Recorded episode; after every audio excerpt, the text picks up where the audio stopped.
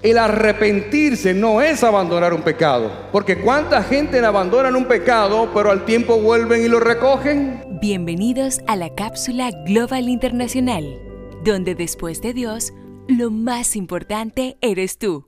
La palabra arrepentimiento en griego es conocida como metanoia. Y esta palabra tiene por significado cambio de dirección o cambio de sentido. Esto es lo que es la metanoia, un cambio de dirección un cambio de sentido. Es el verdadero significado del arrepentimiento.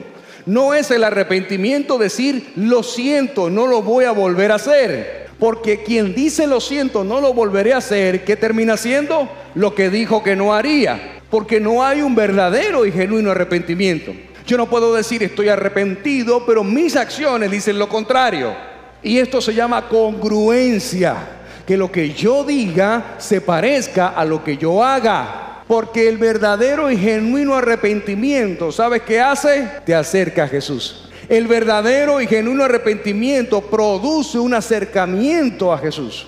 Y todo aquel que se acerca a Jesús, su vida cambia por completo. El arrepentimiento produce cambios en nosotros. Entonces, no es pagar una promesa. Ya alguien pagó por ti en la cruz del Calvario. Se llama Jesús de Nazaret. Él pagó todos nuestros pecados. Él fue a la cruz y llevó todas nuestras dolencias a la cruz. Mi trabajo ahora es creer, obedecer lo que Él nos encomienda. Por lo contrario a la culpa y el remordimiento, la transformación que tiene lugar en la metanoia aparece como resultado de una falta de satisfacción en nosotros mismos.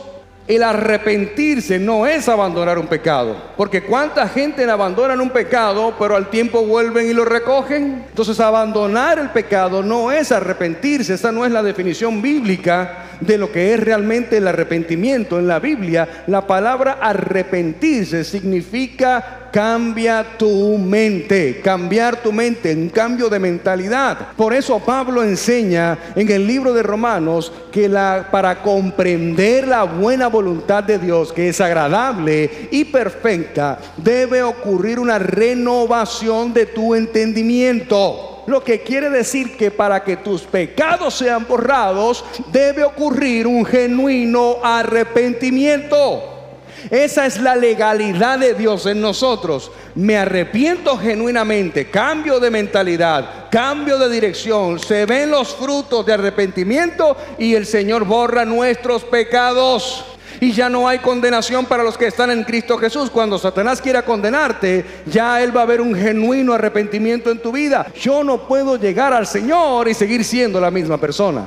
Debe ocurrir un cambio radical en mi vida. Si yo me acerco a Dios y sigo teniendo temor de lo que vendrá, si me acerco a Dios y sigo siendo una persona depresiva, si me acerco a Dios y sigo siendo una persona que culpo a Dios de todo lo que me pasa, yo no he sido una persona que ha accesado al arrepentimiento genuino todavía. Estás buscando a Dios por un milagro. Dios no quiere darte un milagro, Él quiere darte una vida nueva, completamente nueva, llena de abundancia y llena de vida eterna. Pero hablemos de lo que es realmente el arrepentimiento. Porque el arrepentimiento verdadero es un cambio de voluntad, es un cambio de sentimiento, es un cambio de actitud hacia el pecado y la justicia, y un cambio de corazón. Dice que Él cambia nuestro corazón de piedra por un corazón de carne. Él dice, si tus pecados son rojos como el carmesí, los haré blanco como la nieve. Es una promesa de Dios.